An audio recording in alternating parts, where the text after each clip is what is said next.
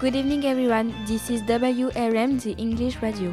Welcome to the King of Culture. Today, our guests are Abigail and Mathis. Hello. My name is Abigail. I'm 14 years old. I live in Texas. Hi everyone, my name is Mathis. I'm from Miami in Florida and I am 14 years old. Okay, great. Let's ask the first question. When did Napoleon Bonaparte die?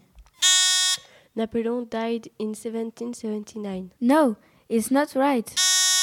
I know he died on the 5th of May 1769. Yes, is the right answer. You in one point. When did Britney Spears sing Toxic? She sang Toxic in 2009. It's incorrect. I think she sang Toxic in 2004. Yes, it's true. You have one point. It's a draw between Abigail and Matisse.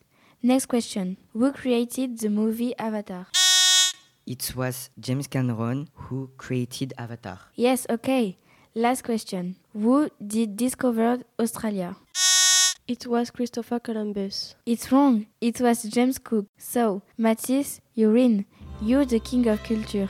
See you soon. Goodbye.